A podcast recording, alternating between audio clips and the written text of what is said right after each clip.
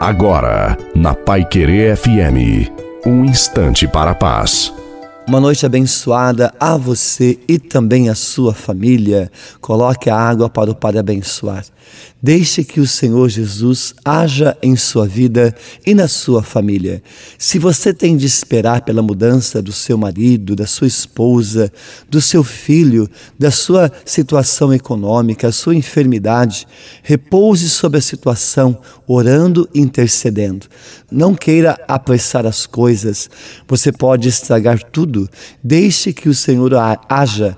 Não quero com isso dar uma receita de conformismo, não é para cruzar os braços e viver alienado. Ao contrário, é para ser ativo e determinado, saber esperar e confiar e louvar.